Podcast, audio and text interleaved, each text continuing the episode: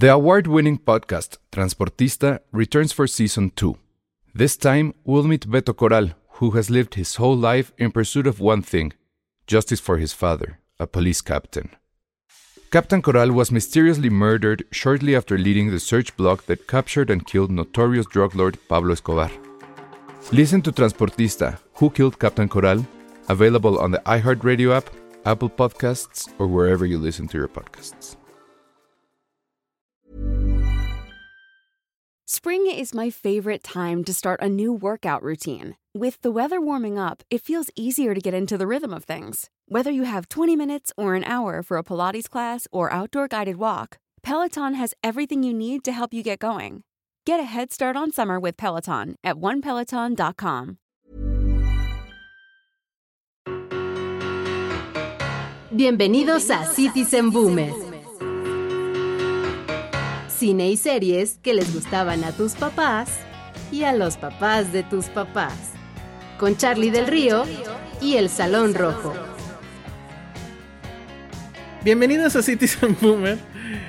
El En programa de cine En, en Filmsteria. en Filmsteria y en Cinemanet. Iba a ser un chiste que necesitaba yo un prop y, y olvidé mi prop allá. Entonces, bueno, pues este es el programa de cine donde hablamos de el cine y las series que les gustan a, a sus papás y a los papás de sus papás. Y está conmigo Charlie del Río, como siempre, Charlie. ¿Qué tal? Alejandro Alemán, arroba el Salón Rojo. Eh, solamente los boomers nos ponemos a hacer podcast o transmisiones en viernes a las Sí. casi las 9 de la noche. Sí, una disculpa que tuvimos. ah, Ahora sí fue por mi culpa. Este, bueno, la vez pasada también, pero bueno, esta vez fue por cosas de semichamba y de un evento que hubo el día de ayer. Jueves, ¿Valió la es- pena? ¿Valió la pena? La verdad creo que sí. Este, no sé si contarlo. Igual, ¿no? Porque también es muy boomer. Se trata. eh, fue una proyección especial de el, el documental nuevo de los Beatles que hace Peter Jackson y que está disponible en Disney Plus. Eh, y se llama eh, The, Beatles Get Back. Y es, no sé si recuerden ese famoso, pues, película, programa de televisión originalmente y que en realidad nunca fue ninguna de las dos cosas, que era donde se veía la grabación de Let It Be y que todos teníamos esta idea de que esa grabación era en realidad como que el... um, la prueba de que ya se estaban desintegrando. O sea que en esa grabación se llevaban muy muy mal. Mira, voy a, cambiarte de, de cuadrito para que tú me veas a mí. Ok. Entonces, yo pensé que nos iban a pasar los primeros episodios o el primer episodio. Duran mucho, duran dos horas cada uno, dos horas y cacho. Están ya en Disney Plus. Mañana sale el tercero, son tres. Pero resulta que no, lo que nos pasaron, y la verdad es que eso estuvo muy padre, es una introducción con Peter Jackson, donde Peter Jackson además empieza con un pietaje donde él está de niño este, escuchando a los Beatles y diciéndole a sus papás, ay, esos son los Beatles. no sé qué". Y entonces, bueno, básicamente lo que nos dice es, soy muy fan de los Beatles.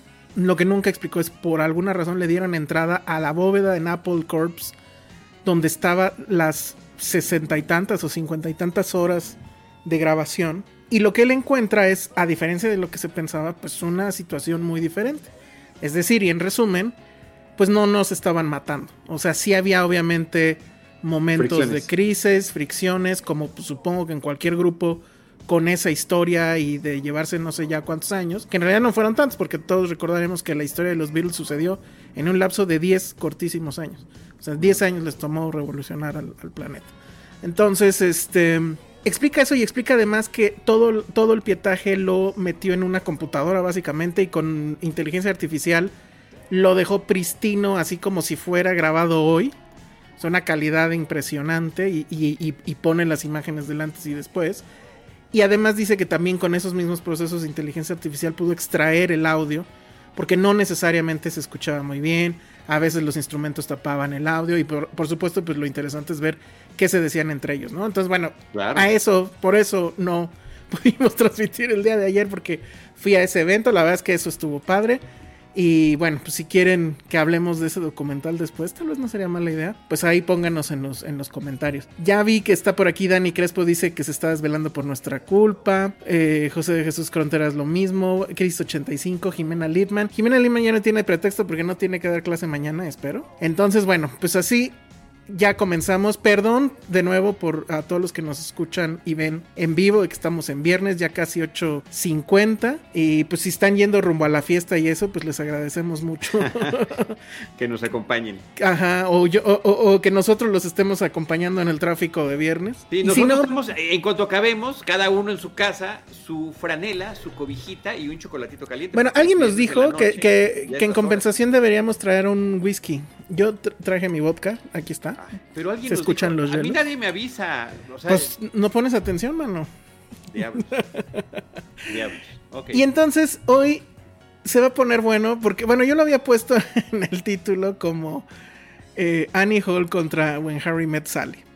Pero no necesariamente los vamos a enfrentar. O sí, yo digo que sí. No, pero, no, no, a ver, explícanos ahí. No, es un complemento. A ver, eh, yo llegué a, tenerle un aprecio muy grande a las comedias románticas después de ver Annie Hall. Eh, yo creo que he platicado más de una vez que las películas únicamente de amor y de drama me dan muchísima flojera y no las soporto. Cuando mezclas lo mismo con el tema de la comedia, te lo hace completamente pasable, disfrutable y sobre todo empático. O sea, no necesariamente el tema de amor tiene que ser de rasgarte las vestiduras constantemente. Me parece que tiene que ser algo muy divertido. Y creo que en general en las comedias románticas, y muy en particular en estas dos, pues se trata de la eh, empatía que hay a través de la relación y de la amistad. O sea, siento que la amistad es una parte muy importante de una buena relación de pareja, independientemente de cómo concluya, eh, independiente también de cómo comience sigo creyendo a la fecha en este 2021, como buen boomer, que Annie Hall es la mejor comedia romántica de todos los tiempos. Está en un grado verdaderamente superlativo. Completamente en de acuerdo. De todo lo que le echa de carne al asador Woody Allen. Pero que, dicho esto, eh, poco más de 10 años después, llega When Harry Met Sally para otra generación y que eh, haciendo un gran homenaje a Annie Hall, logra también dar su propia perspectiva y hacerlo y actualizarlo y volverla una película sumamente divertida y disfrutable y creo que con el paso del tiempo, eh, Ale, siento que ambas películas eh, transitan muy bien, se pueden visitar y volver a ver súper bien y que eso es algo que sin duda tenemos que celebrar. Eh, en ambos casos, las películas en streaming están eh, disponibles para renta, creo que en Apple TV. Me parece, si no me equivoco. Ahorita checo el dato. Pero básicamente es eso. Y, son mi top de top de top de top de, de, comedias románticas. Y son películas que, tal y como lo hemos hecho aquí en Citizen Boomer, conectan perfectamente bien. Hay mucha relación entre ambas, fuera de la obviedad de que se trata de comedias románticas. Yo no sé qué opinas al respecto y cuál sea tu historia con ellas. Mira, eh, Annie Hall para mí es eh, la obra maestra de, Woody Allen. Eh, a lo mejor, obviamente hay mucha gente que diría que pues, son cualquier otras, no sé, cuatro o cinco películas que siempre se mencionan. Para mí siempre Incluyendo Woody Allen, ¿eh? Incluyendo sí, claro. Woody Allen recientemente él no la considera una de sus películas importantes. No la considera este importante, bueno, no sé si importante, pero no la considera de sus mejores películas, eso es un hecho. Y es curioso porque también creo que la que sigue es Manhattan, ya no me acuerdo, pero digamos que Manhattan en, la lista también es como que del top. Y esa además él dice que es a menos, porque sí siente que le vio la cara a todo mundo, así tal cual lo dice. Entonces, este, pero bueno, pues cada quien, ¿no? A lo mejor mi segundo eh, en, el, en, el, alenómetro, pues sería bananas. Y esa nadie la va a poner nunca. A mí me encanta. A mí me encanta bananas. qué divertida es. Súper divertida. Y en estos momentos, además, tiene tantas conexiones todavía que, en fin. Entonces, si quieres, podemos empezar. Ahora, no me acuerdo cuándo la vi. Eso sí, no me acuerdo. Yo no sé si tú fuiste de, esos. No, ninguna de las dos. Sé que la segunda me tardé en verla, eso sí. A lo mejor algo yo ya traía ahí con, el tema de que efectivamente pues se parecen mucho. Ahorita vamos a hablar de eso. Pero no, no, no recuerdo. O sea, sé, perfectamente bien que When Harry Met Sally la vi en video, en, de alguna forma. Annie Hall definitivamente no recuerdo haberla visto en cine. Digo, pues yo, o sea, en cine definitivamente no fue en el estreno, porque yo tenía un año de nacido. Y este, lo que sí recuerdo es que, pero no me acuerdo quién me dijo eso, no sé si fuiste tú, pero no creo, porque tampoco estás tan viejo, creo. Que hay, hay gente que sí se enojó, que pues de niño estaba prendidísimo porque Star Wars estaba nominado, ¿no? Al. Oscar. ¿Sí fuiste tú? Claro que fui yo. ¿Cuántos claro años tenías? yo. ¿Cuántos años No. tienes, güey? Exacto. Bueno, a ver. Eso, a ver, tanto detalle no vamos Sí, a dar. no, no, pero no tiene- ok, yo vi. Star Wars en el cine, no vi Annie Hall en el cine, no la vi. Ok, sí, no, la no, vi, pues no, no. la vi, no la vi. Yo vi Annie Hall en la universidad, en- eh, seguramente en los últimos años de la universidad, y la vi porque me fui a la biblioteca donde había un área de video y donde tenían en VHS Películas, digamos, pirateadas. Entonces busqué, dije, pues quiero ver una de Woody Allen. Vi Annie Hall y la vi y me quedé pasmado de entrada porque es una película que inicia con Woody Allen hablando a la cámara, contando chistes y hablando de la vida. Y así es también como cierra la película. Porque Oye, amigos, men, no fue, no sí, fue Deadpool. Espérame, No, no, ahorita los menciono, no, pero amigos, no fue Deadpool el que inventó romper la cuarta pared, ¿eh? Nada más ahí les encargo. Tenemos ya dos superchats. Aquí está Ismael Morelos y que dice para el chocolate y el cocol, muy bien. Aunque a mí pues, me tocó este Botkirri. Y eh, Jan que dice, nada más puso el superchat y dice, definitivamente escuchamos puro boomer porque puso el superchat y no escribí nada. Bueno, muy bien. Pues está ahí. Y bueno, Dani Crespo nos dice que ella apenas ahora en la pandemia vio ambas películas y pues creo que eso está muy bien. Qué padre. Bueno, me, me- me- me- me encantó, me enloqueció cuando la vi en, en ese VHS piratón. Y eh, When Harry Met Sally sí la vi en el cine. Y bueno, la vi en el cine y yo eh, explotaba de placer. Pero la- las vi en... Ah, no, sí las vi en orden cronológico, sí. Con. Seguramente con un, algún, un año de diferencia probablemente. Pero bueno, esa es más o menos la historia con ellas dos. Eh, las acabo de volver a ver para Back to este, back. o sea, des- des- este, los desempolvé, literalmente estaban llenos de polvo. Espalda a espalda. Sí. Que Back por cierto- es increíble verlas, ¿eh? Sí. Fantástico. Que por cierto, igual dejé los pros por allá, pero yo también tengo la edición en Blu-ray. Que si tienen escalador que le llaman, que es el que casi casi los convierte en 4K, qué bonito se ve Annie Hall en, en alta definición. ¿eh? Qué padre. Se ve súper increíble. Qué padre, qué padre. Entonces- Oye, corroboro que las dos están en Apple TV para renta Ah, por perfecto. 50 pesos. Y ese Blu-ray de, de, eh, de Annie Hall, seguramente hay Blu-ray de When Harry Met Sally, pero el de Annie, el de Annie Hall eh, eh, se tardan mucho en sacarlo. Tendrá yo creo que unos 4 o 5 años que salió. Pero yo creo que es bastante conseguible. Ah, mira, nos Sí, está diciendo sí, Crisis 85 que es de las primeras películas que rentó en Blockbuster. Eso está increíble. Ok. Ambas, Entonces- ambas, las dos, qué padre. Si quieres empezamos con Annie Hall. Sí, y ese tema de Star Wars, claro, cuando, cuando eres... Ah, ver, bueno. Siempre lo he mencionado también, la- mi, mi cinefilia se consolida y eh, se vuelve una locura cuando vi Star Wars en el cine. O sea, yo nunca Todos. había visto algo, independientemente de que vi eh, muchas películas antiguas y de ciencia ficción y series televisivas y demás, pero cuando vi Star Wars en el cine fue así de, ¿qué es esto? No entiendo qué está pasando, me encanta, lo amo, lo adoro, y es eso. Entonces, pues, cuando sale el tema este de que pues no había visto Annie Hall y veo que cualquier película que le hubiera visto Annie Hall para mí no era worthy, ¿no? O sea, ¿qué les pasa? Ya después como adulto dices, pues claro, Sí. absolutamente cierto y correcto eh, y merecido en todo sentido. Ni Así modo, así es. es esto, así, así es esto de la edad y cómo va uno cambiando de opinión conforme pasan los años. Y entonces, ¿fue la única de Woody Allen que ha ganado mejor película? Sí, ¿no? Mm, Mejor película. O sea, alguien del público sabe. y sus hermanas también ganó mejor guion. Pero Eh, mejor película, el, el Big Prize, yo creo que fue la única. Pero el punto es que, obviamente, y esto pero, quienes pero, conocen. Ajá. pero no ganó, no ganó mejor director. Le ganó a este a, a- a George Lucas. Por mejor ah, director. claro, claro, claro. y cierto, ganó cierto, mejor estoy guion original. Y ganó mejor El chiste es que obviamente Woody Allen no fue a recoger el Oscar, ustedes saben su política al respecto. Y él lo menciona en este bonito libro, que ya deberían de tenerlo todos los fans de Woody Allen, que se llama A Purpose of Nothing o A propósito de nada, que es su autobiografía. Y él lo que explica es que a él no le parece justo que películas hechas simplemente con, por el ánimo artístico o personal de hacerlas, las lancen a competir. O sea, que si hubiera una competencia de hacer la mejor película, pues ya entras con esa idea en mente y haces lo mejor que puedes, pero no que nada más a eso.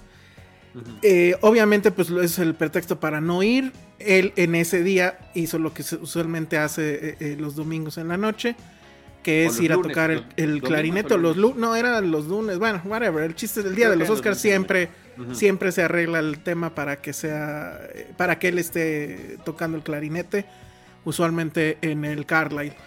Y que dice que él se enteró en realidad hasta el día siguiente cuando abrió el New York Times y, y pues vio, ¿no? Que había ganado y dice que se detuvo a pensarlo cinco minutos, se detuvo a pensar el asunto cinco minutos y después se siguió trabajando. Ya para entonces estaba ya trabajando para la próxima, en la próxima película. Muy, o sea, eso que estoy narrando pudo haber sido hace cuántos, 45 años o pudo haber sido ayer, porque eso es lo que hace Woody Allen, ¿no? O sea, termina una película ya al diablo y empieza a trabajar en la que sigue. Y que lo único que él realmente se preguntaba es si el premio significaba algo, si significaba que hubiera alcanzado algún nivel como director o como comediante, si eso significaba. Y dice, literal, cinco minutos lo pensé y después ya lo, lo, dejé. Y si serviría de algo en el futuro. Creo que sí sirvió de algo en el futuro porque las cosas ya se fueron haciendo todavía más fáciles en el sentido de conseguir cosas, de conseguir actores, de conseguir presupuestos, ¿no? Entonces, no sé si quieres comentar algo. Eh, nada más, eh, a la precisión, sí. Eh, uno, dos, tres, son cuatro premios Oscars los que gana la película. Mejor guion original, mejor director, mejor actriz, Diane Keaton. Y mejor película, nada más que ahí el premio se va para Charles H. Joffe, que, fue ah. productor de muchísimas de sus películas. Pero entonces sí, sí ganó mejor película, ¿no? Sí ganó mejor película y se quedó con la nominación de mejor actor. También Woody Exacto, También, lo, también lo nominaron a, Woody Allen por salir como Woody Allen. Y entonces, si quieres nada más, este, narro, como él lo narra en este libro, este, cuál es la génesis de, Annie Hall. Dice que él empieza a ver estas películas tipo Lawrence de Arabia y demás, que son películas larguísimas y que tienen intermedio. Y entonces él que ya venía, estamos hablando de un Woody Allen que ya había hecho algunas comedias, que ya o sea, estaba empezando, pero ya era un, un, hombre reconocido, ah, ya había pasado su etapa de la televisión, que es donde él empieza como guionista, luego con el stand-up. Y entonces él dice que ya en, un, en un asunto de ego, se le ocurre hacer una gran comedia, que durara lo que Lawrence de Arabia y que tuviera un, este, un intermedio. Y entonces la idea era que en la primera mitad se tratara justamente de un individuo que conoce a una chica y que el individuo pues podría ser él y que el asunto es cómo es que este individuo puede conquistar a esta chica, ¿no? Porque es este, muy guapa y demás.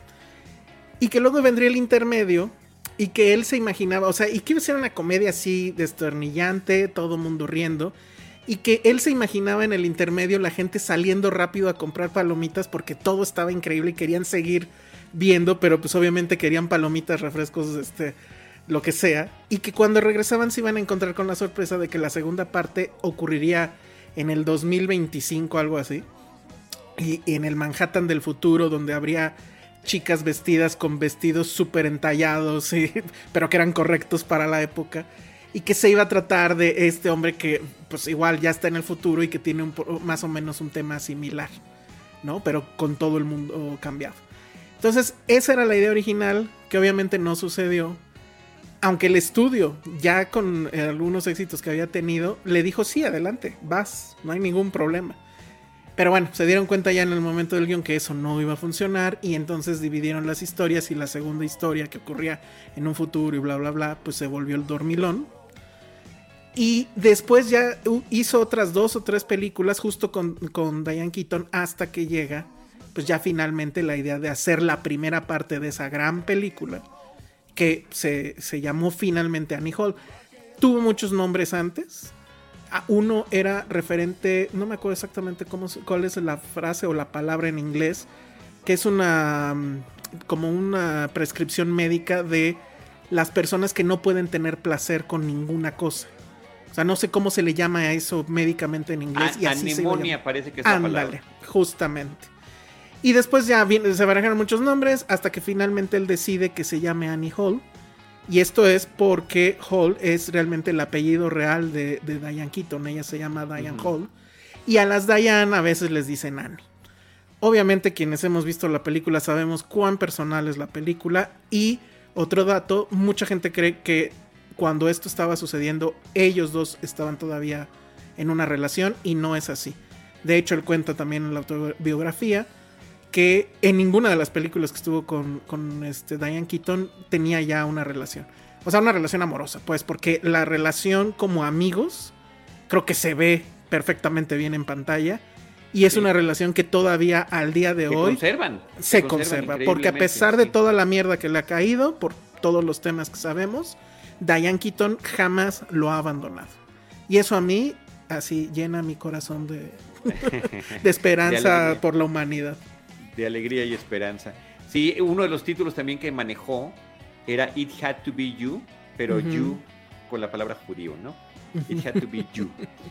porque es una de las bromas que tiene recurrentes en la película. Y también está la historia de que quería que fuera una película de un misterio, de un asesinato, ¿eh? que estuviera ah, combinado y finalmente termina ganando el tema de la relación de pareja y es lo que termina explotando y es lo que termina siendo interesante la película. Cómo hacer una suerte de disección de lo que sucede en una relación de pareja con una historia que está contada en desorden cronológico, eh, donde está y no está. Vamos viendo cuál es el, el proceso que vivió en este romance.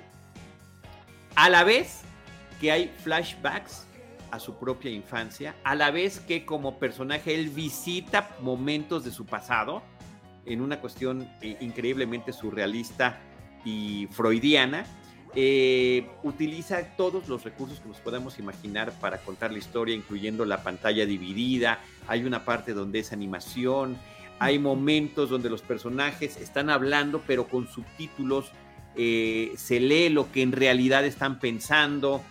Eh, hay momentos en los que cada uno está platicando de las diferencias que sienten, de cuál es su situación y cómo ambos están ya en momentos completamente distintos de, lo que sienten, lo que es la empatía, lo que es el, reconocerse en alguien, pero también ir viendo cómo la relación se va descomponiendo. Eh, y, lo hace de verdad con mucha maestría, con muchísima, muchísimo sentido del humor y de la ironía. Y me parece que eso es lo que, lo que hace importante la película. Esta es como su quinta película. Después de Robollo lo pescaron, Bananas, El Dormilón y una que se llama eh, aquí en México La Última Noche de Boris Grushenko, Love and Death es el título original.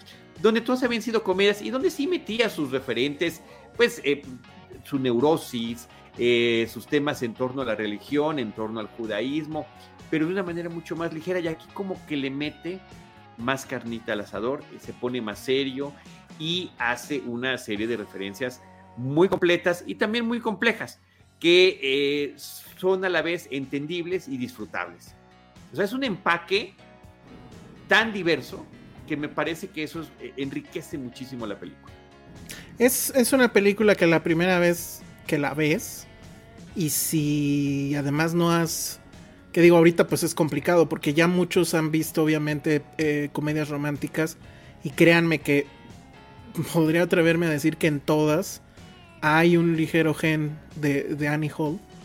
Eh, creo que la que más se le ha acercado y que es más evidente es 500 días con ella, que es completamente Annie Hall. Pero eh, la primera vez que la ves sin esos referentes es un rompecabezas increíble. Porque no, no, efectivamente no está en orden cronológico. Tú mismo vas armando. Tampoco te explica nada. O sea, no sale un letrero ahí diciéndote. Claro, cinco años antes. Cinco años antes, no, nada. Este, entonces, tú la vas armando. Alguien diría que son en realidad gags este, comprimidos. Pues puede ser. Lo que sí es que está este, esta onda de que esta fue la versión, quién sabe cuántos de la película, o sea, la que conocemos es la versión no sé cuántos de, de la película. En un principio sí se pensó en hacerlo cronológico, pero pues decían que no funcionaba. O sea, que la película no funcionaba, a él no le gustó cómo quedó y manda a llamar a otro editor, que creo que es el editor que quedó finalmente, la verdad no tengo aquí eh, cerca su nombre, y ese es el editor que decide hacer este experimento y este. Y entonces así ir llevando la película con estos flashbacks, flash, forwards. Y que todo este, se fuera armando en la mente del, del espectador. Lo cual a mí me parece que evidentemente ahí está el genio de la película. Sí. Y la otra cosa que me gusta como película romántica es que no tiene un final feliz. Eso O es maravilloso. No quiero obviamente spoilerearlo, si es que ahorita a ver, espérame, 45. espérame, es, del, es del 77 la Bueno, película, sí, yo creo ya dilo, dilo, podemos ándale. Por, por el amor de Dios, sí. Eh, está todo el tema de la relación tortuosa de Annie Hall, dos extraños amantes, como se llamó en México. Y, llega el momento en el que está la separación y después él quiere regresar y ella le dice, no, o sea, simplemente esto no, no, no va a funcionar, no va por ahí. Él, es el personaje que está interpretando es un comediante que sale en televisión, que hace presentaciones, escribe eh, eh, para, diferentes medios y está haciendo al final de la película una obra de teatro. La obra de teatro es sobre eh, su relación, pero en la obra de teatro, cuando vemos la misma escena, cuando se están despidiendo y cuando ella dice que ya no van a tener nada más, en su obra de teatro sí se quedan juntos.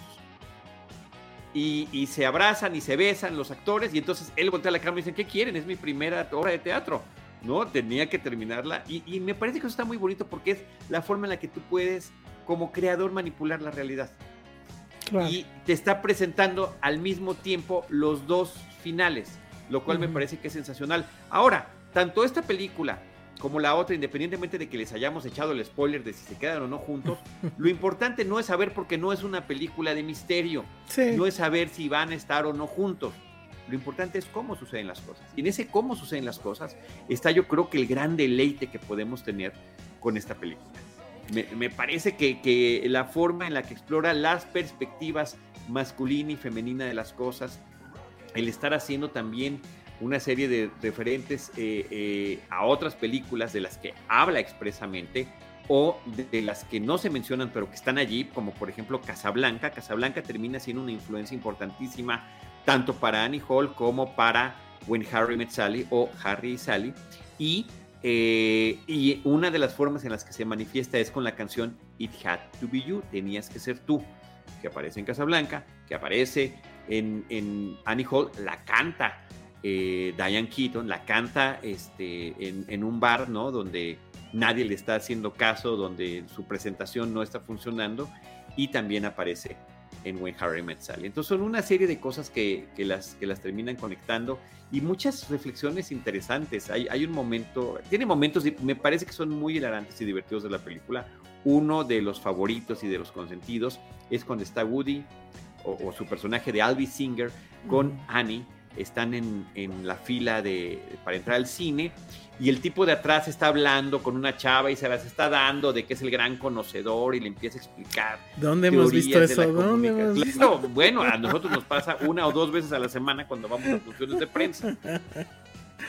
Y de repente le dice, eh, no, empieza a citar a un gran eh, eh, eh, investigador de la, de, la, de la, comunicación, que es Marshall McLuhan. Uh -huh. Es que Marshall McLuhan dice eso y se voltea a Woody y dice, no, Marshall McLuhan no dice, claro que sí, yo doy clases uh -huh. en la universidad y, y, soy experto. Y dice, ¿sabe qué? Permítame un momentito. Se sale de cuadro Woody y regresa con Marshall McLuhan, interpretado por Marshall McLuhan. Por Marshall McLuhan. Y le dice, estuve escuchando lo que usted dijo y eso no es lo que yo estoy diciendo en mis teorías.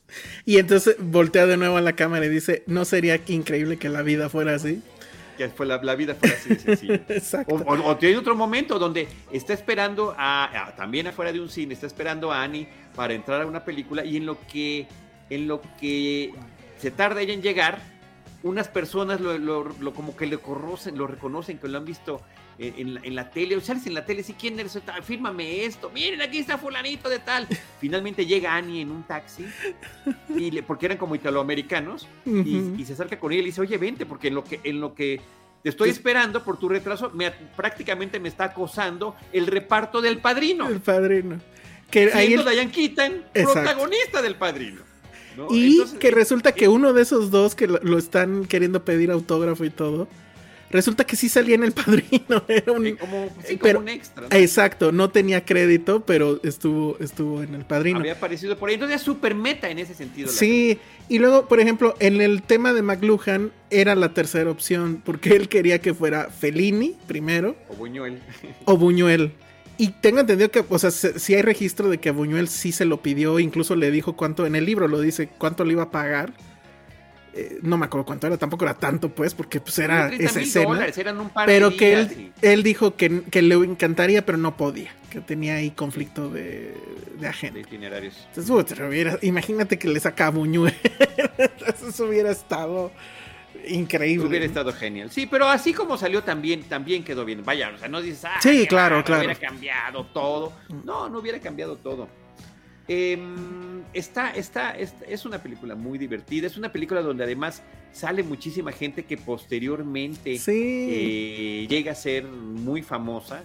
Digo, por ejemplo, Jeff Goldblum aparece en una pequeña escenita hablando por teléfono. Sigourney Weaver tiene formalmente su primera aparición cinematográfica, ni siquiera se le ve la cara, se ve de lejos parada junto a Woody en algún en la, en la parte final de la película. Sale Shelley Duvall, sale Paul. Simon, eh, no lo sé, es una película. Christopher Walken que también Christopher está Walken, claro. con un personaje así brevísimo pero súper perturbador que sale como el hermano justamente de Annie Hall.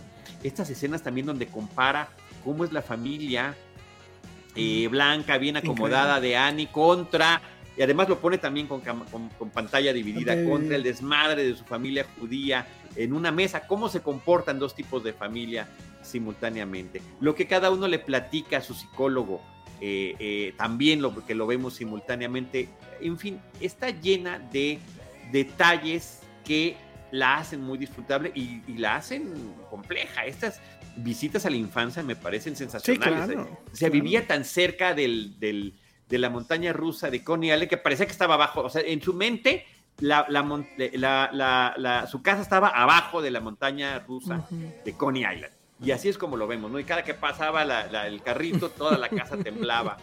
Y se ve el de niño también cuando visita a cómo, cómo eran sus clases, qué pasaba con, con los otros compañeros. Eh, Cuando les pregunta, ellos ¿no? Dinos. ¿Qué eh, es ah, cada uno de ellos hoy en Ajá, día? ¿qué, qué ha pasado con ellos? ¿En qué quedaron? ¿Y cómo era? Una niña dice, pues I am on leather. Sí, yo estoy en- a mí lo que me late es el cuero, ¿no? Ajá, y otro que sí terminó de drogadicto y otro de que presidente de la compañía, no sé qué. Pero lo dicen de niños, ¿no? Son los mismos Sí. niños diciendo. Y, y también eh, ha- habla- es- este tema de hablar sobre. Obviamente también es un, homenaje a Nueva York, le encanta Nueva York, hace este comparativo con Los Ángeles y cómo se mueve la industria del entretenimiento en Los Ángeles, que él prácticamente se asquea de lo que sucede de- en, en la otra costa. Uno de esos momentos es cuando está con su mejor amigo, que está interpretado por Tony Roberts, que eh, le está enseñando que ya es exitosísimo haciendo una comedia en televisión y lo acompaña cuando el otro está editando el programa y le está diciendo al, postproductor, ahí métele una risa grande, ahí mete aplausos y el otro es ofendido de que todo se esté manipulando para el, éxito que tendrá o que está teniendo ese programa de televisión. Eh, toda una serie de- de apuntes en torno al cine, al entretenimiento, a la literatura, a la filosofía, a la psicología, pero que no se sienten impostados, que no se No. sienten pretenciosos, que, no- que van muy bien con el desarrollo de la película. Y, y que sí es pues muy avanzada, creo yo. Digo, ahí sí tendríamos que recurrir tal vez a un historiador de cine, pero técnicamente y visualmente eh, eh, la forma en cómo va mostrando la película, pues es impresionante, ¿no? O sea, todos los recursos están ahí. Pantalla dividida, fuera de cuadro, animación, eh, esta escena que de hecho creo que también es muy Woody Allen y estoy casi seguro que se repetiría después varias veces. Esto que está un plano fijo y los personajes están muy lejos, pero tú ya estás escuchando su conversación y de repente vas viendo cómo se van metiendo más al cuadro y van, digamos, creciendo su imagen y Sí, luego siguen caminando y la cámara ya es cuando empieza a moverse junto con ellos. Eh, todas estas cosas creo que sí son muy de avanzada. Son cosas que de hecho, pues también vamos a ver que en Met Sally algunas de ellas sí son básicamente copiadas. Eh, y también está esta, esta parte de, de este personaje, porque también, o sea, hay romanticismo en todo esto, pero el personaje de él, pues sí es un personaje que, que- de repente, eh, pues puede ser antipático, ¿no? Eh, no en balde la película se iba a llamar justo como este nombre raro que, que implicaba a las personas que no obtienen placer. Y este es un personaje que no sabe, ¿no? También como qué es lo que quiere. Y para muestra un poco de eso es que él nunca le dice a ella te amo. En toda la película no se lo dice, le dice I love you, porque dice que no hay palabras, ¿no? Que, que, el, que el I love you es este, insuficiente para decir lo que él la, la quiere. Pero bueno, es una forma de evitar el, el, el, I love you muy, tal vez también de, de, de, de, estas generaciones, donde decir te amo pues da mucho miedo. Y creo que también venía eso, ¿no? Venía ese miedo, aunque en, ese, en su caso pues era de cuarentones, él al principio de la película dice, ¿no? que está llegando a los 40 sí, y que tiene que ya, una... Que ya estaba en los 40, tenía una crisis de, de edad, ¿no? Pero por supuesto que podría ser una crisis millennial o centennial, o, ¿no? Porque eso siempre, siempre es como un tabú, ¿no? El, el, el decir te amo. Y bueno, pues... Una crisis de boomer también. Sí, exacto. La verdad es que a, mí, y, y ya con esto cerraría mi parte al menos, es yo la vida adolescente, eso es lo que sí me acuerdo. Y como adolescente, la verdad sí es un golpe porque justo el tema de que no acaba bien. Y entonces sí te deja pensando, ¿no? O sea, realmente entonces uno debe de casi casi morir en la línea para que todo acabe bien. O a veces hay que dejar que las cosas simplemente no acaben bien. Y la vida va a seguir, ¿no? Es, es que creo que eso es lo que, que, lo que es... dice la película. Ajá, eso exacto. Lo, termina exacto. diciéndolo, porque evidentemente es un shock para él el, la culminación de esa relación, es un momento de depresión, es un momento que él eh, lo exterioriza a través de esa obra de teatro donde cambia el final y, eh, pero también dice, me la encontré tiempo después y nos reímos y platicamos y después también nos encontramos con nuestras nuevas parejas y bueno, pues ni modo, así y, es esto. Y, y que, que, luego lo, extrapolas a lo que sucedió en la vida real con ella, con Diane Keaton, y pues básicamente claro, fue eso. Claro. ¿No? O claro. sea, digo, de todas maneras a mí siempre he pensado que si tuviera el DeLorean, sí iría y le diría, no, Woody, no te vayas con esta otra mujer. Este, quédate con Diana, salgo ahí. Y seguramente no te haría caso. Y, y, seguramente no me haría caso, pero bueno, no sé, igual si le platico cómo va a estar la historia. o por lo menos que no se vaya con Mia Farrow. Pero bueno, como insisto, como adolescente creo que ese es un mensaje muy choqueante. Además de una película que pues es tiene la etiqueta de comedia romántica, pero que sí tiene ese trancazo al final. Para mí fue un trancazo, ¿no? O sea, yo sí, jamás no, es fuerte, esperé claro. que eso sucediera. Y, y sí se quedó muy en, en, mi cabeza eso, ¿no? O sea, las cosas nunca son como uno las planea en, en, en los terrenos del amor. Pero pues hay que y qué sacudirse bueno el que, golpe y seguir. ¿no? Qué bueno que así son. Exacto. O sea, qué, qué flojera que todo saliera como tú lo tienes pensado y, y, y fuera perfecto. No, lo, lo, interesante, lo que lo hace interesante es justamente lo impredecible. Así y es. me parece que esta forma en la que resulta ser impredecible eh, eh, para el espectador y para los personajes es sensacional. Y creo que también hay un tema muy importante que también eh, se pone este, en la mesa en When Harry Met Sally, que es la identificación que puedes tener con ciertas personas. Habrá quien entienda que lo que estás diciendo es un chiste y había que, habrá quien, uh -huh. quien no sepa que lo es. Y creo que una manera muy clara de ponerlo es el contraste de una misma situación. Tenemos esta escena donde Woody o Albi está con ah, con, con, eh, con, el personaje de Annie Hall, uh -huh. eh, están preparando, ¿cómo se llaman estos? Eh, este, lobsters. Lobsters, ajá, este. Eso. Eso. y eh, se le caen al piso, están vivos, no los puedo meter, no los puedo matar, y se están muriendo de risa. Y, y, y, aunque es un momento incómodo, ella trae la cámara y le toma fotografías, ¿y qué hacemos con esto? Y luego vuelve a vivir lo mismo con otra mujer, y la otra no entiende ni las bromas, ni le parece divertido lo que está sucediendo, eh, ni nada. Y, y, te lo pone de manifiesto. Habrá con quien te puedas entender y habrá con quien no. Y puede también que te des cuenta de eso demasiado tarde. Que es un clásico, ¿no? En todas las relaciones. Quieres repetir los mismos chistes, quieres que todo lo bueno del anterior se, se, replique en la nueva y pues obviamente no va a pasar. Claro, claro, claro. Y esa de hecho es la primera escena que se filma de toda la película y es una escena grandiosa porque además no es la, la única en donde se van a salir casi de personaje. O sea, las risas en esa, en esa escena claramente están sucediendo. Y es, las de ellos dos. Sí. Las de ellos dos, sí. Y, y, que además, pues insisto, teniendo la historia que tienen y después a futuro sabiendo lo que pasó, esa escena en particular a mí me, me fascina justo por toda la carga histórica que ya tiene al día de hoy, ¿no? Y es una de, las, características, la escena de las langostas, que es eh, eh, una de las características que siento yo se van a copiar en eh, When Harry Met Sally, ¿no? Que si quieres, no sé si ya pasamos este, a esa. la verdad es que casi, casi puedo hacer una lista de, cosas que se repiten. Pero si mm, quieres, eso ya te lo dejo para ti. Son muchísimas. Son, muchísimas. desde la entrada de la película, ¿eh? O sea. Claro.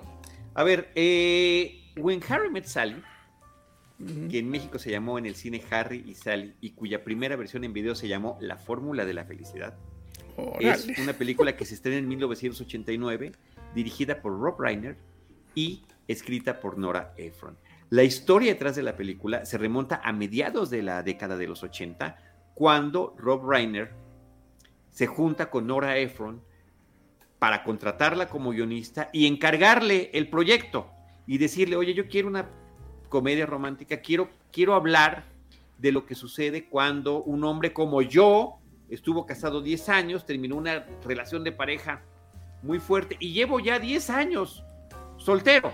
Y todo lo que he vivido ha sido tortuoso, o sea, qué difícil es volver a encontrar el amor, qué difícil eres este mundo donde estás eh, saliendo en citas y viendo si te enamoras o no te enamoras y donde pues las cosas no, no terminan funcionando. Entonces, eso es lo que quiero hacer.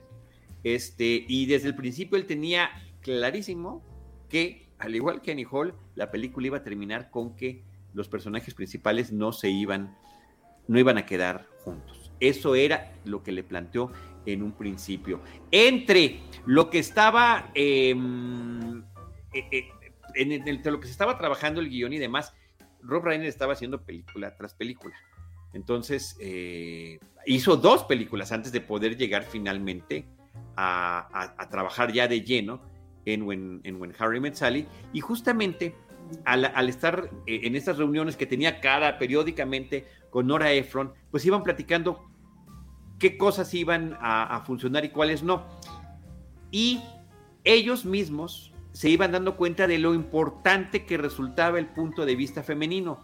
Pero todo esto salió casualmente, porque eh, Rob Reiner tratando de confesarle a Nora Ephron algunas de las cosas que piensan los hombres eh, eh, cuando están en una relación es, después de haber tenido relaciones con una mujer, ¿cuánto tiempo tengo que estarla abrazando? Porque yo con 30 segundos es suficiente y yo ya me quiero ir, pero pues ellas están esperando otra cosa. Es un momento muy incómodo. Y entonces este, le dice, oye, pero ¿qué tal si ponemos alguna cosa pues que sea un secreto de ustedes que nos digan a nosotros? Dice, pues el secreto es que las mujeres fingimos el orgasmo para, pues, ¿no? Para tratar de de llevar la fiesta en paz. de llevarla, claro, de llevar la fiesta en paz. Ay, ¿cómo crees? No, o sea, lo que después vemos que hace Harry, interpretado por Billy Crystal, es la reacción que tuvo Rob Reiner. ¿Cómo crees? Pues claro, no, no, a, mí, obviamente, a mí nadie nunca me lo, han hecho. ¿Cómo crees? Dice, la mayoría de las mujeres lo han hecho. Y entonces llama eh, él. Que, nos, que nos digan en el chat si, si ustedes se los han hecho o lo han hecho. Por favor. Nada más para corroborarlo. Sí, nada más para corroborar, justo. La respuesta es sí. Pero sorprendido, Rob Reiner empieza a llamar a las mujeres que trabajaban en Castle Rock, en su, casa productora, pero de, de, las de las de contabilidad, de todas las mujeres. Las junto, a ver, ¿esto, pasa sí o no? Pues sí. ¿Cómo? O sea, el otro así molestísimo. Además, en, en entrevistas recientes dice, hoy me acusarían de acoso y me hubiera tenido que despedir a mí mismo por, esta situación que se generó. Entonces es cuando ya Norefron dice, vamos a integrar estos elementos en la historia y es cuando sucede el, el, tener los dos puntos de vista, masculino y femenino, y por supuesto que lo que podía aportar Nora Ephron en ese sentido era muchísimo. Por cierto que muchas de estas reuniones eran en restaurantes y a Rob Reiner le llamaba muchísimo la atención que Nora Ephron siempre decía, que cambiaba la forma en la que quería los platillos, siempre poniendo algo a un lado. Y la mayonesa me lo trae a un ladito. Y dice, es que esto lo tenemos que meter en la película. Por supuesto que tiene que ser una de las características de Sally. Oye, nada más antes para que la gente ubique, si es que no lo tiene tan bien ubicado, quién es el director. Este, Rob Reiner. Él, o sea, para que físicamente lo ubiquen, es si vieron The Wolf of Wall Street, él es el papá de, de DiCaprio, que se vuelve el contador en la historia y, y, es esta escena donde ellos están en una reunión y él llega y le dice, oigan, ¿cómo que se gastaron no sé cuánto en un burdel, no? Y, y pues el masaje, ¿no? Es el masaje que hace, o, eran cócteles, no me acuerdo, pero bueno. Y que veía, ¿cómo se llama? El programa que veía en la tele, pero no me acuerdo, que veía religiosamente un programa en la tele de, de, Equalizer, claro. Entonces, ¿qué había dirigido antes de Annie Hall? Había dirigido This is Spinal Tap, que si no la han visto la tienen que ver, que es este famosísimo mockumentary. Eh, dirigió Stand By Me, clásico de clásicos. The Princess Bride, muy chistoso. Esas son las dos previas a, Annie Hall. Y nada más, eh, luego viene When Harry, no, When Harry Met Sally, no Annie Hall. Y este, luego viene, nada más para que chequen pues, el, nivel, después viene Misery, después viene A Few Good Men, The American President. Eh, bueno, hubo un intento de como segunda parte de Spinal Tap, esa sí estuvo chafa. The Story of Us, Rumor Has It, que esa sí es ya más de, de los 2000, The Bucket List, que seguramente también la vieron. And So It Goes, ahí sí con Annie Hall, con, con esta... ¿Cómo se llama? Meg Ryan. Em, no, no, no, con Annie Hall y esta... Ah, con Diane Keaton. Eh, con Diane Keaton. Y bueno, pues ya, ya ahorita pues ya está obviamente como que de capa caída y pues ya hace ahí algunas otras películas sin mucho aliento. Pero es un gran director, o sea, sin duda es un gran director. No sé si decir autor, pero creo que sí es un buen eh, artesano. O sea, sabe, sabe. bueno, pero en esta película en particular, sí. le metió muchísima, muchísima galleta. Este Mauro Meléndez está diciendo, ahora sé de dónde salió ese capítulo de Seinfeld donde Jerry le pide otra oportunidad a Elaine.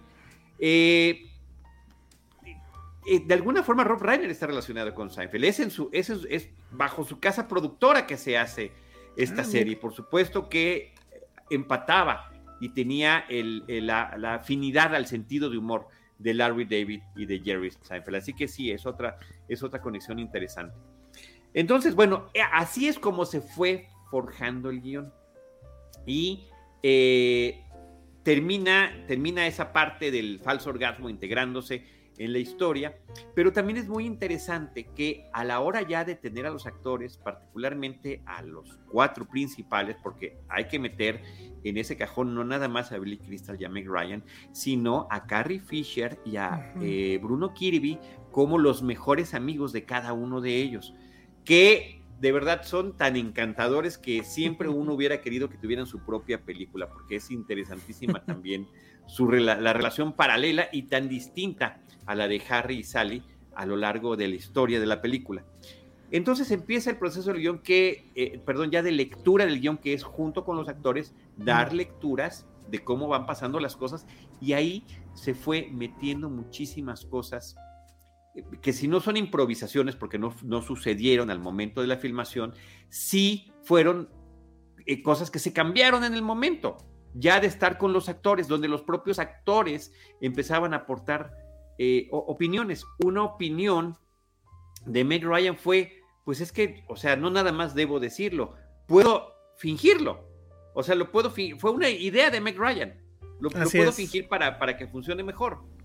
Y Billy Crystal en esa misma escena se le ocurre y es el que dice, oye, ¿qué tal si una señora que nos está escuchando ahí en el restaurante dice, yo quiero lo que, lo que, ella, lo que ella comió, lo que ella pidió? y, terminan integrándose. Y ahí Nora Ephron ha platicado mucho de que eh, la diferencia que significaba trabajar con Rob Reiner y tener este guion que podía ir cambiando y modificándose desde la lectura hasta dentro de la misma ya filmación de la película, porque ella venía de trabajar con Mike Nichols, que para él el guion era, el guion está, es, ya quedó, ya está escrito, lo vamos a respetar al final. Y también menciona Nora Ephron eh, o mencionaba que este, pues Mike Nichols venía de la experiencia teatral y por eso se forma, y este, es correcta, ¿no? Cada quien como quiera dirigir. En cambio, Rob Reiner venía de la televisión, y en la televisión todo está cambiando constantemente, y es algo que lo meto, incluyendo, insisto yo, ese final. Porque también eh, durante la filmación de la película es cuando conoce a una mujer, eh, Rob Reiner, con la que termina no nada más enamorándose, sino casándose. Y él dice, pues es que esto, claro, cambia mi perspectiva de las cosas y lo voy a integrar a la película. Pero de, las detalles más interesantes de When Harry Met Sally es que a través de los alter egos de Rob Reiner y de Nora Ephron, nos está dando esa parte que es la delicia de la película, de saber lo que piensan y los hombres y lo que piensan las mujeres dentro de estas relaciones de pareja. ¿Cuáles son esas opiniones? Dice aquí Jimena Lipman como la escena del museo en la que Harry empieza a hablar chistoso y se ve que Meg Ryan voltea a ver al director. Exacto. También, como en Annie Hall, en When Harry Met Sally hay muchas escenas que se ve que sobre, sobre todo Billy Crystal, que es un cómico brillante y además una de las personas que ha hecho de las entregas de los Oscar algo que uno quisiera volver a ver. Vean todas, creo que todas las presentaciones que ha tenido en los Oscars están en YouTube, búsquenlas, son hilarantes, divertidas, épicas, nunca es irrepetible el tipo. Y yo creo que justo el gran, o sea, el, punto alto de, de Harry Met es él. O sea, a lo mejor la combinación con ella, pero realmente sin él creo que no habría película, él es increíble. Y sí, o sea, y, puedo apostar que no fue la única cosa que se cambió o que él improvisó al momento de filmar, no de planear, sino de, filmar. Y sobre la escena, obviamente, del, orgasmo, pues nada más para quien no lo sepa y, planea a lo mejor ir a Nueva York antes de que empiece la cuarta ola, este, se, puede, se puede visitar ese restaurante, e, es conocido, lo pueden googlear. Y en el restaurante, esa mesa donde ellos estuvieron sentados y donde se filmó todo, hay una placa. Que creo que palabras más, palabras menos, dice algo así como que aquí es donde comió este Sally y, y esperemos que ustedes también pidan lo que ella pidió o, algo así. Y recuerdo que en algún aniversario de la película, no me acuerdo de cuál año, hicieron esto como flash mob o algo así, homenaje pues a la película de que llenaron el restaurante de parejas y todas al mismo tiempo, las chicas obviamente, este, estuvieron, estaban fingiendo un orgasmo justo como se ve en la, en la película. Entonces es una de las otras cosas que también tiene conexión con, con Annie Hall, ¿no? Que Nueva York está completamente ahí, es el escenario, es personaje y es imposible no pensarlo estas dos películas sin Nueva York, ¿no? Sí, no, imposible, completamente imposible. Oye, por cierto, hablando de lo épico que es esta escena, de lo divertida que es, de ese eh, remate que tiene, que por cierto, eh, al, creo que es, y, lo, y también lo dijeron, lo han dicho en entrevistas, es a Billy Crystal el que se dice, oye, que lo haga tu mamá, que tu mamá diga esa línea, y que le habla eh, Rob Reiner a su mamá, oye mamá, puedes venir a hacer esta línea, em, son unas palabras, pero no, no te garantizo que vayas a quedar en la película, porque puede ser que si no funciona, la tengamos que cortar y me daría mucha pena que tú dijeras, ay, me salí de la película y que la mamá le dice, yo con tal de estar un día trabajando con mi hijo, voy aunque no salga en la película, lo cual me parece que es absolutamente encantador.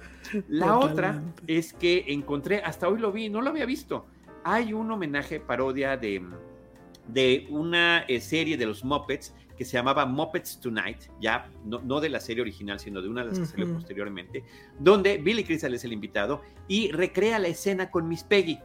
Miss Piggy, Miss Piggy sentada en la mesa, ella con la peluquita igualita de, de cómo traía el cabello Meg Ryan en esta escena. Todos los demás personajes de las mesas de alrededor son Muppets.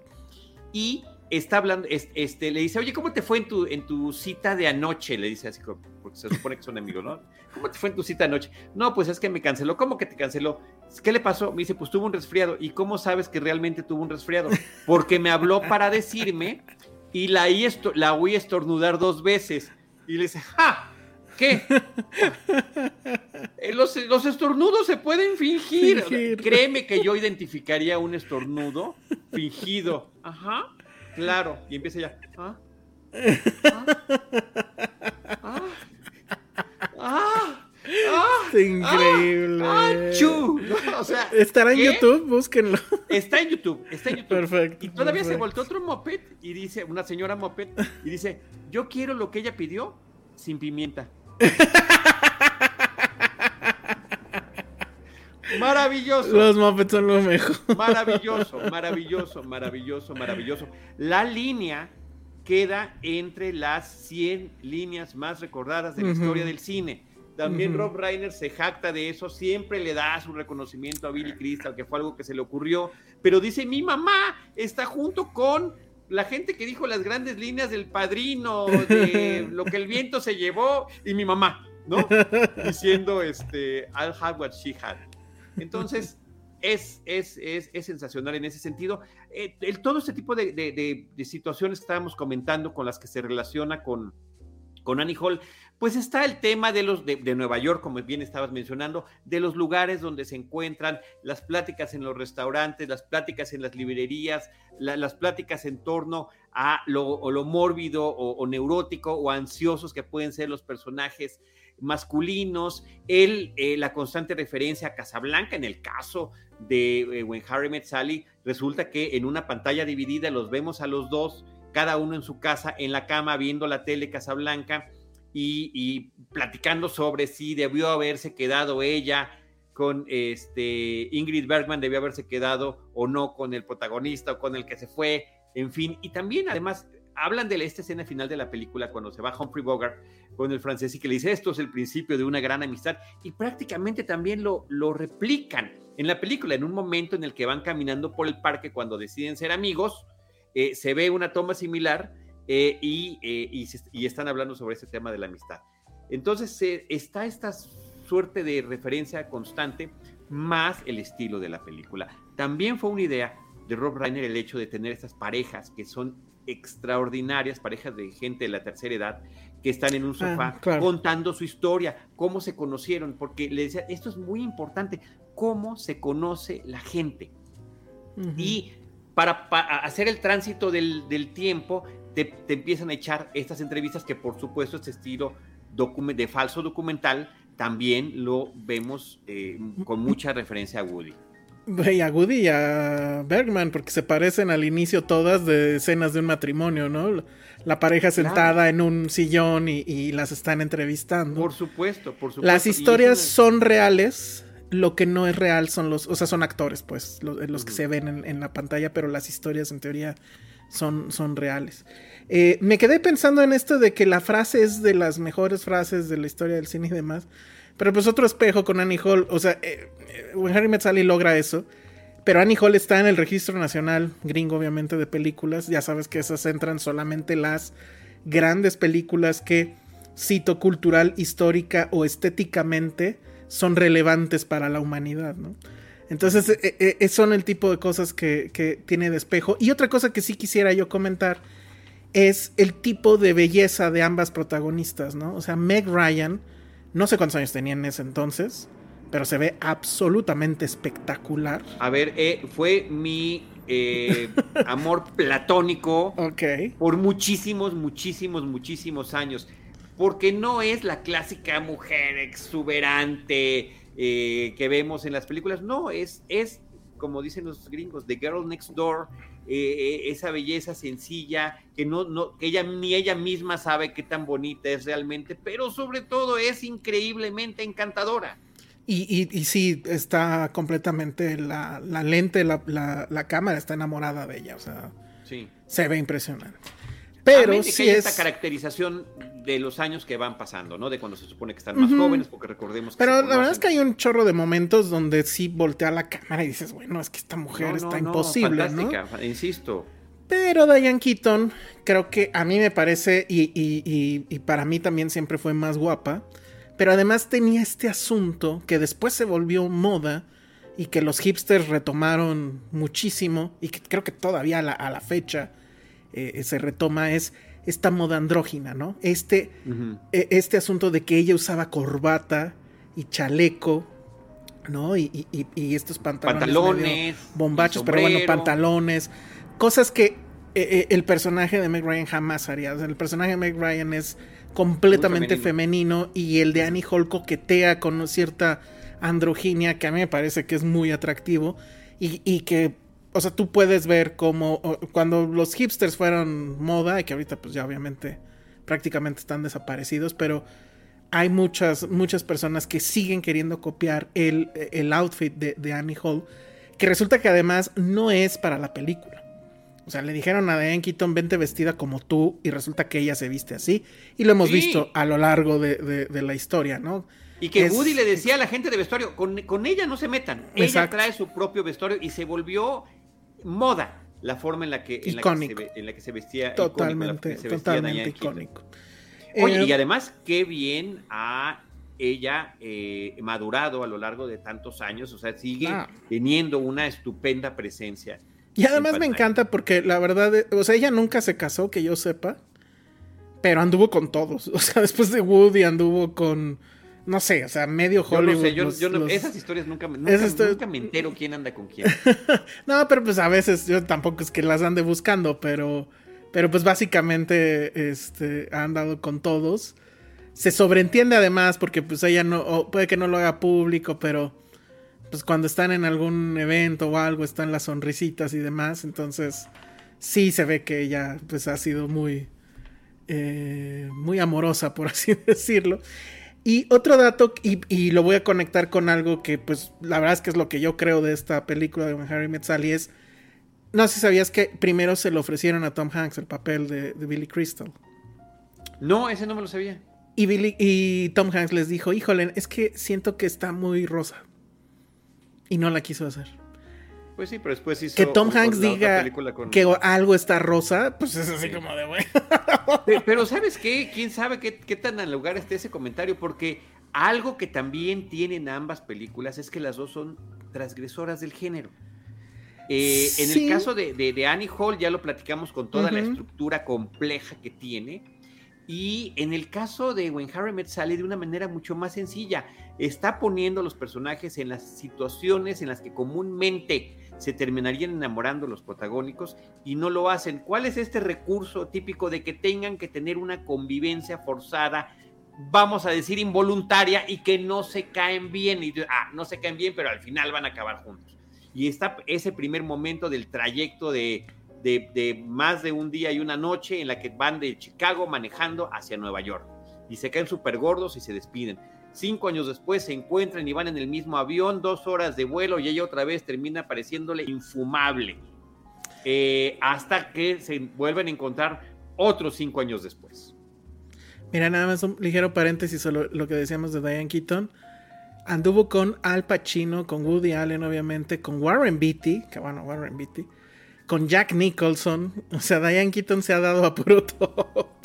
A, puro ganador del Oscar. A puro ganador. Me, parece que está muy bien. Pero bueno, ahí, ahí y, pues, iniciamos esa, discusión. O sea, la verdad es que sí. Yo no las. O sea, sí, obviamente sabes que, que, que, que Harry Met Sally y, y Annie Hall están muy conectadas. Pero sí me parece que definitivamente el tono es diametralmente opuesto. Yo sí creo que es, si no es súper rosa la película, sí es mucho más, eh, más leve para el, para el público, más, dulzona, más comercial, por así decirlo, pero... Y, y sí, la cantidad de cosas que tienen iguales empiezan desde la tipografía de inicio, que se parece muchísimo a la tipografía de inicio que Woody Allen siempre usa en sus películas. La música, que si bien creo que no es, bueno, creo que sí es Gershwin, pero no estoy seguro, pero se escucha muy parecido. Que empiece con un rompimiento de la cuarta pared, que son la, primera entrevista a estos dos viejitos. Este, que todas las dos tengan, y bueno, pero eso supongo que es inevitable, que tengan estas escenas justamente donde eh, se nota muchísimo que se están saliendo de guion y que las risas no son falsas y que se están divirtiendo. Eh, ¿Qué otra se me ocurre ahorita que haya visto? Porque eh, esa sí la vi, la volví a ver ayer. Este, o sea, hay muchas cosas, pero la gran diferencia sí es el final, ¿no? Aquí sí tiene que haber un final feliz, sí o sí, porque estamos en una comedia romántica que si bien se sale del, molde un poco, al final pues no quiere llegar a tanto, ¿no? Y que creo que está bien. estoy de acuerdo, pero bueno, pues al final no sé, eh, o no sé si tú sabes por qué al final decidieron eso. Lo que te estoy platicando, que finalmente Rob Reiner sí tuvo una relación exitosa de enamoramiento y de matrimonio. Y pues ya dijo, la vida es feliz. exacto, lo tuvo, lo tuvo que emular, independientemente del tiempo que haya transcurrido.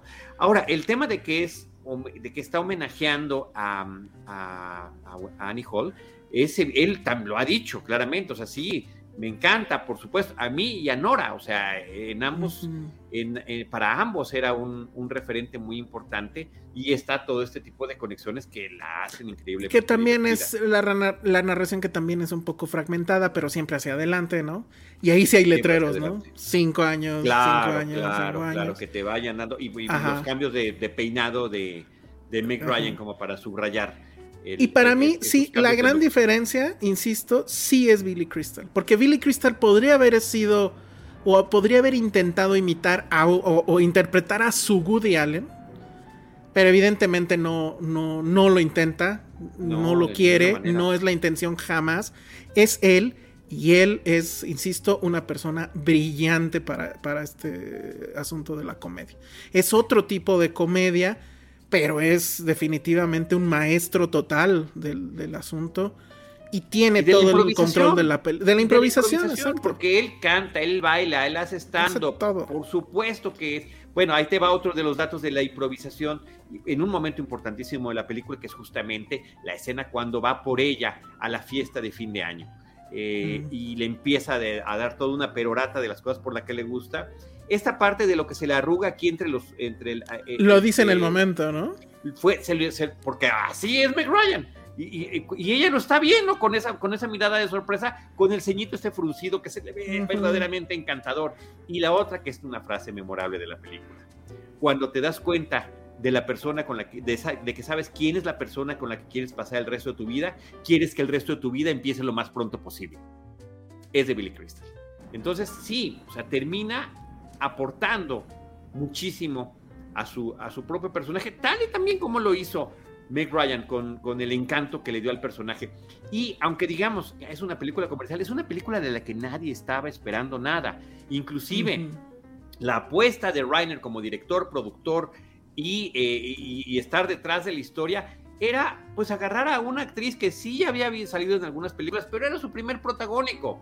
Y en sacar a otro individuo que es comediante, que es su amigo, pero que evidentemente no es ningún galán de la pantalla. Y ahí los pone y, la historia funciona por los personajes y la forma en la que están interpretados, más allá del star power que hubieran podido haber conseguido con otros intérpretes. No era eso lo importante. Así es. Y eso me parece que es un logro fantástico que tiene la película. Sí, totalmente. Digo, a mí en lo personal siempre me ha parecido, y ahorita lo vuelvo a ver, pues sí, que está más del lado de lo más convencional que de lo transgresor. Pero. A ver, ahí, te va otro elemento. Transgresor, entre comillas. A ver. Eh, pero, y, lo dice el propio Rob Reiner, normalmente, y Nora Ephron también, normalmente en las películas de romance, la situación para que la, para que trata de evitar que ellos, el conflicto es externo son Romeo y Julieta, nuestras familias están peleadas, son Julieta, no, tú vives en un lado y ella vive en el otro lado, yo trabajo para esto y tú trabajas para el otro, no, no, no, no, aquí el, el, único conflicto es interno, no son pareja porque ellos no quieren y porque así lo decidieron. Y porque ambos venían del rompimiento de sus eh, relaciones de pareja más importantes hasta ese momento. Son, parecieran detalles, pero es el hilo fino sí. con, el, con el que está tejida la película. Y, también en el tema de las conversaciones, ¿no? O sea, yo sí puedo entender a lo mejor que para mucha gente Annie Hall sea una situación completamente snuff.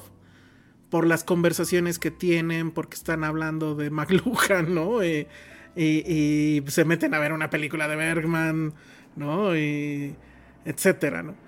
Y acá, y bueno, y en, Annie Hall pues sí hay este eh, drogas, ¿no? Hay la famosa escena del, de la cocaína, que también fue improvisada. Que también fue improvisada, por cierto, y se quedó, o sea, sí, sí estornudó en realidad Woody Allen y, y todo se quedó así, qué pedo.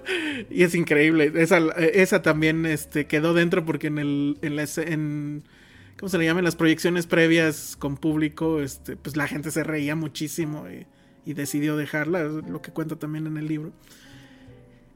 Y en el cambio, Annie Hall, eh, digo, eh, When Harry Met Sally sí tiene conversaciones que son menos snuff y más, em, o sea, voy a decir mundano, pero no como un insulto o como algo que fuera malo. O sea, están hablando de cosas donde uno fácilmente se va a relacionar.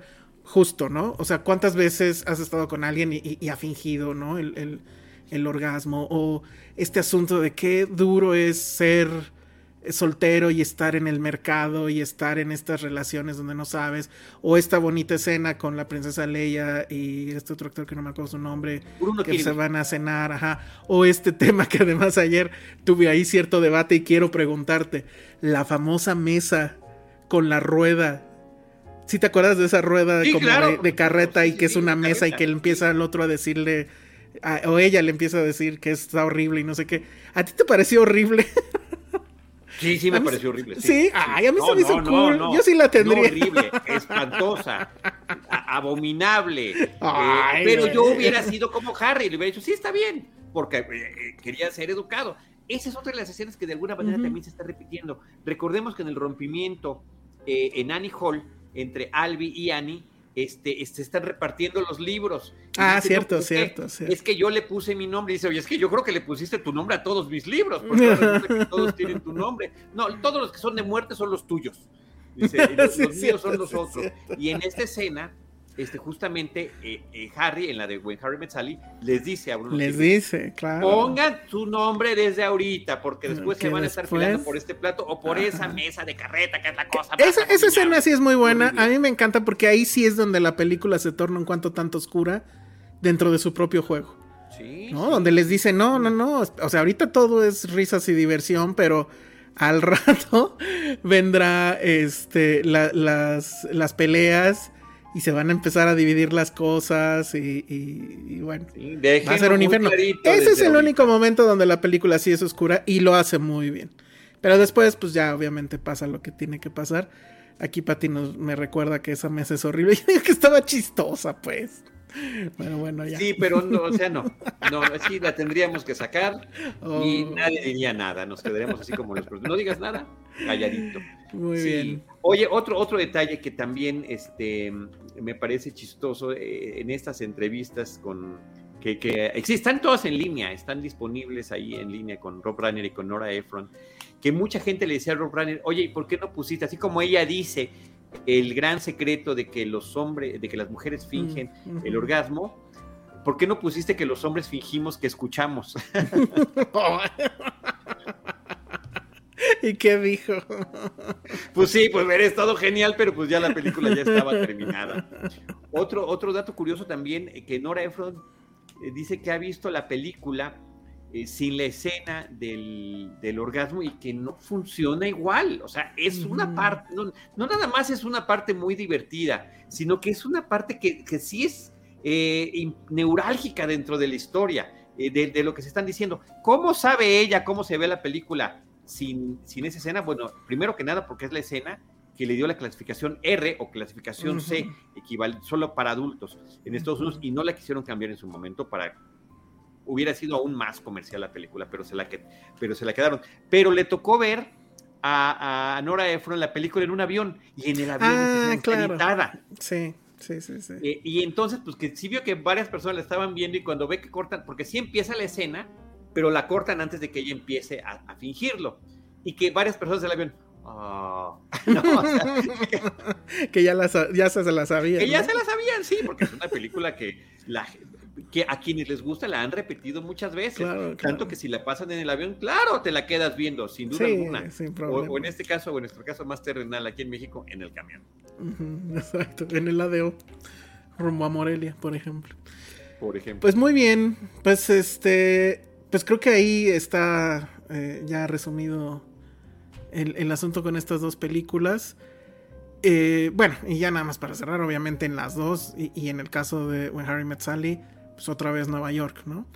Que aquí siento que sí también estuvieron como que un poco más enfocados así y mostrar, a, mostrar lugares que fueran más icónicos, ¿no?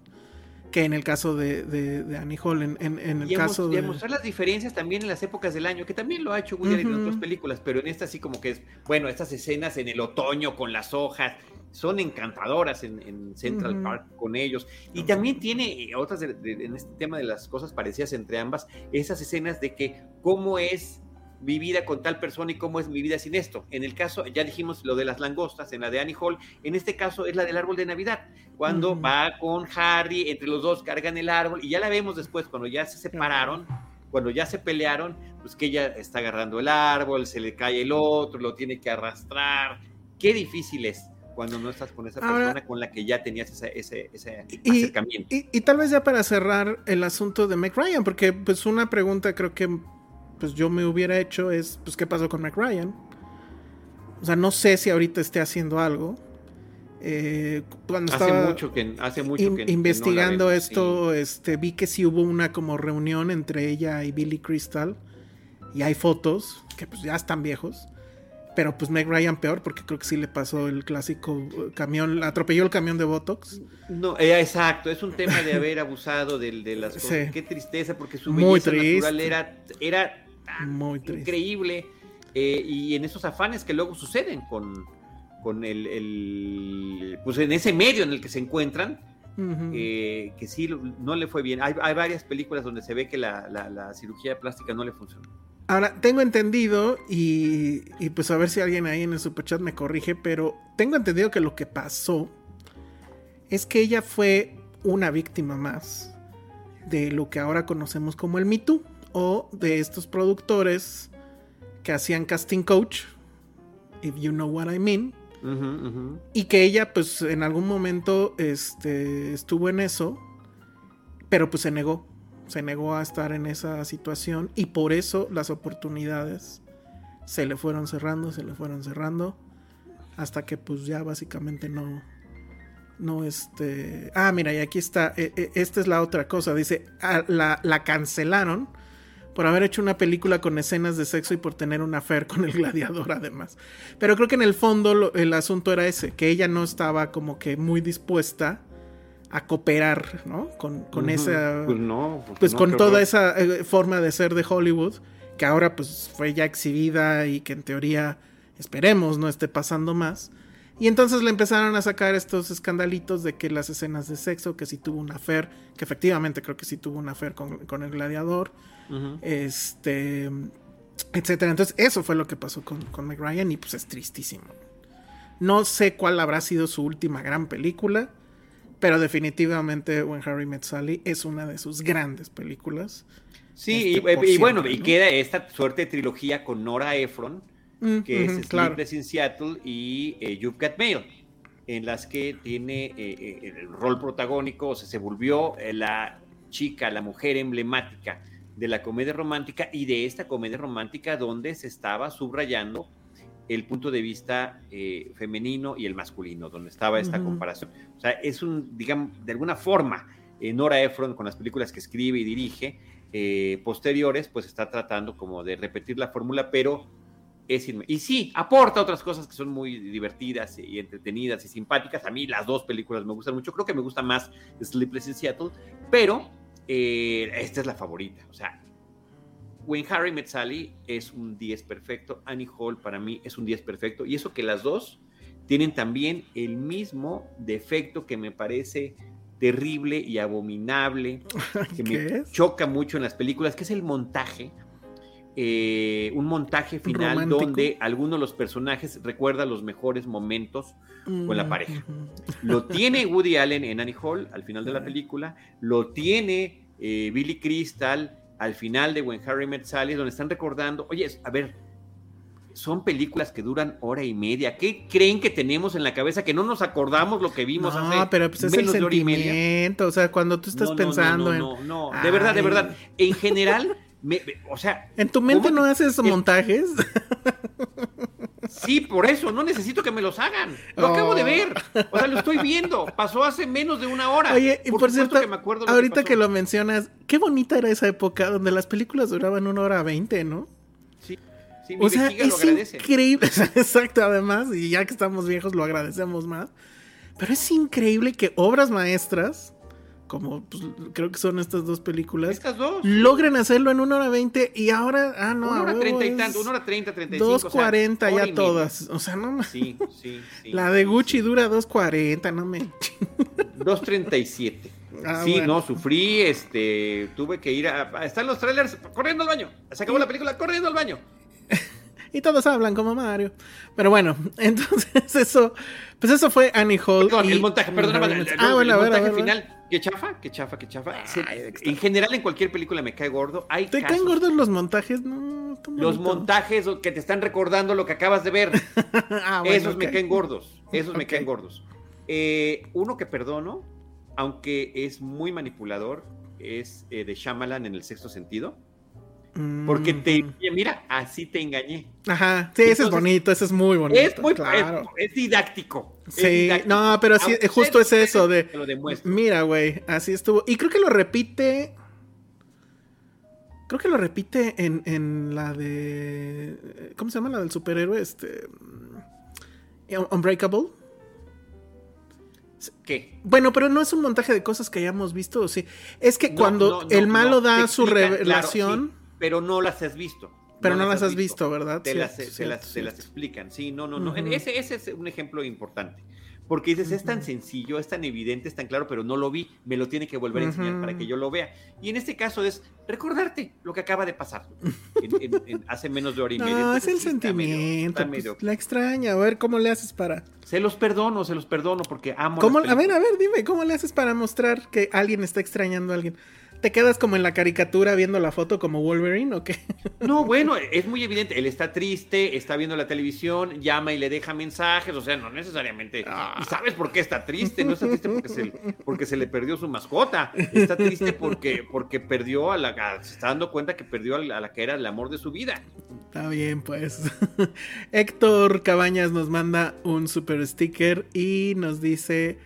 Algún día los invitaré a unos whiskies para seguir la charla unos cracks. Bueno, son unos Gracias, gracias Héctor. Y no mencionamos lo más importante.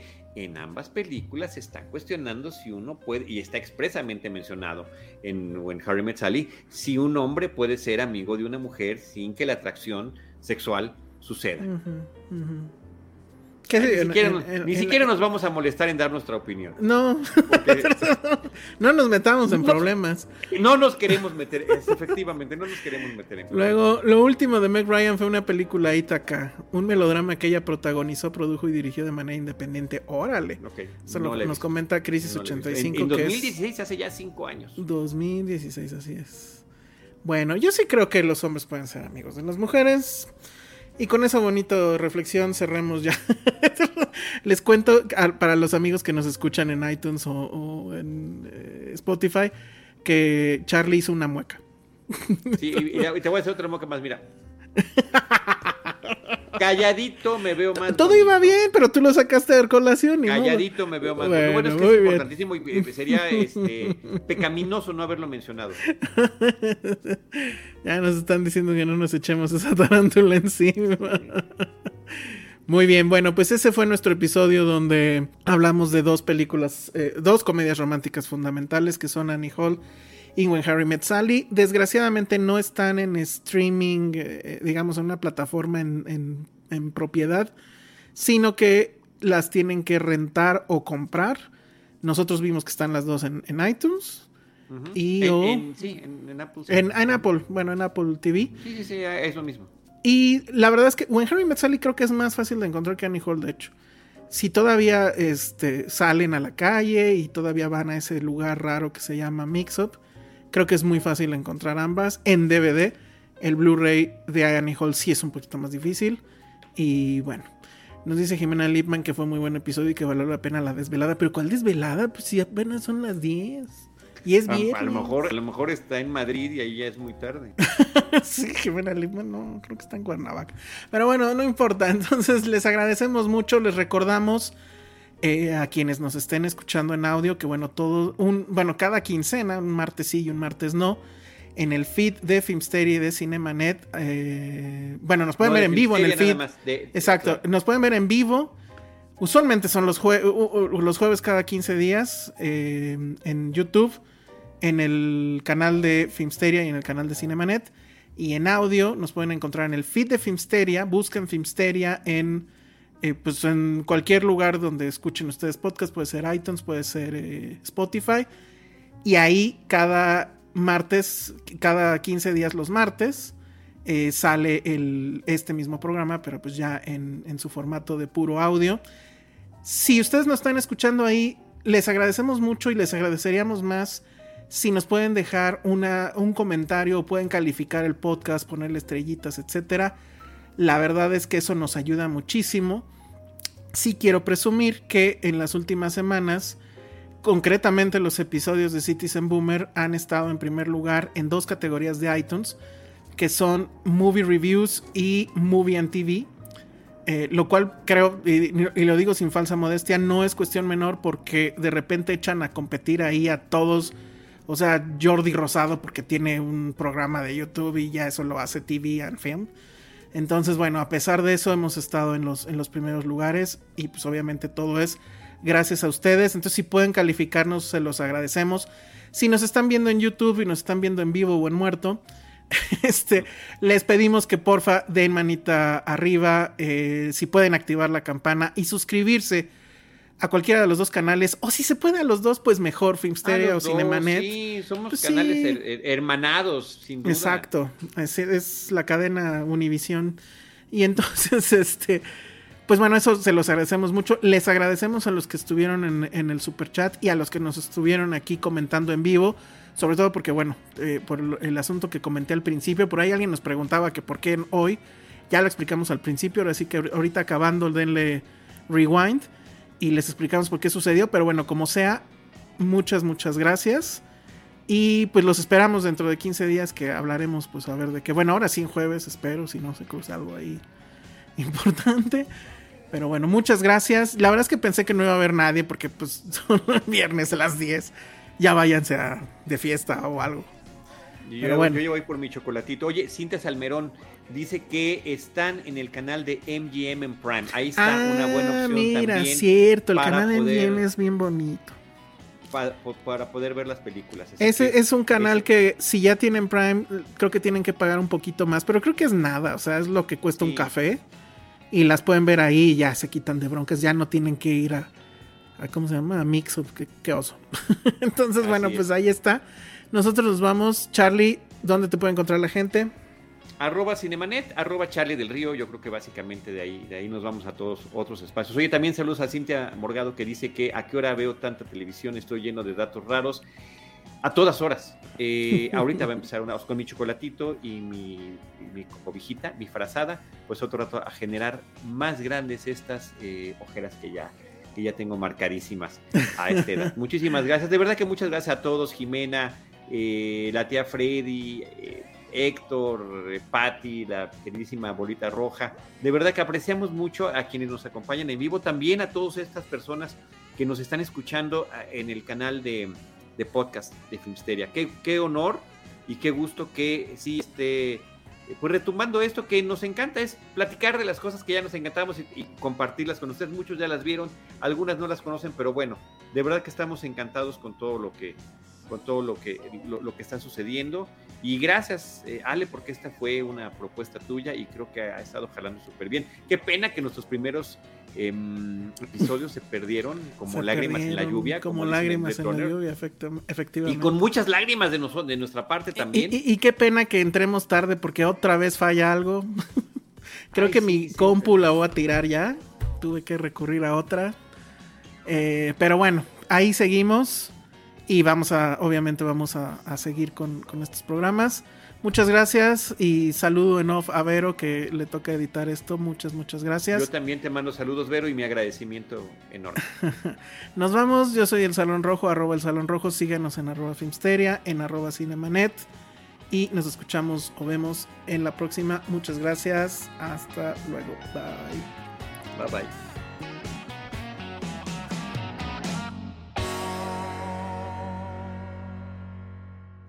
Gracias por acompañarnos en Citizen Boomer. Te esperamos en nuestro próximo episodio con más películas y series del pasado.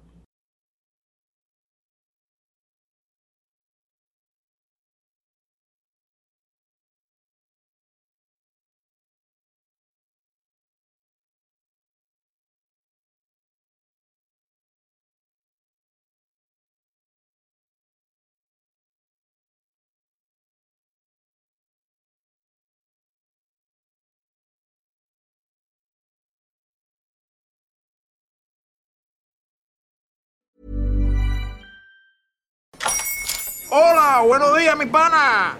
Buenos días, bienvenido a Sherwin Williams.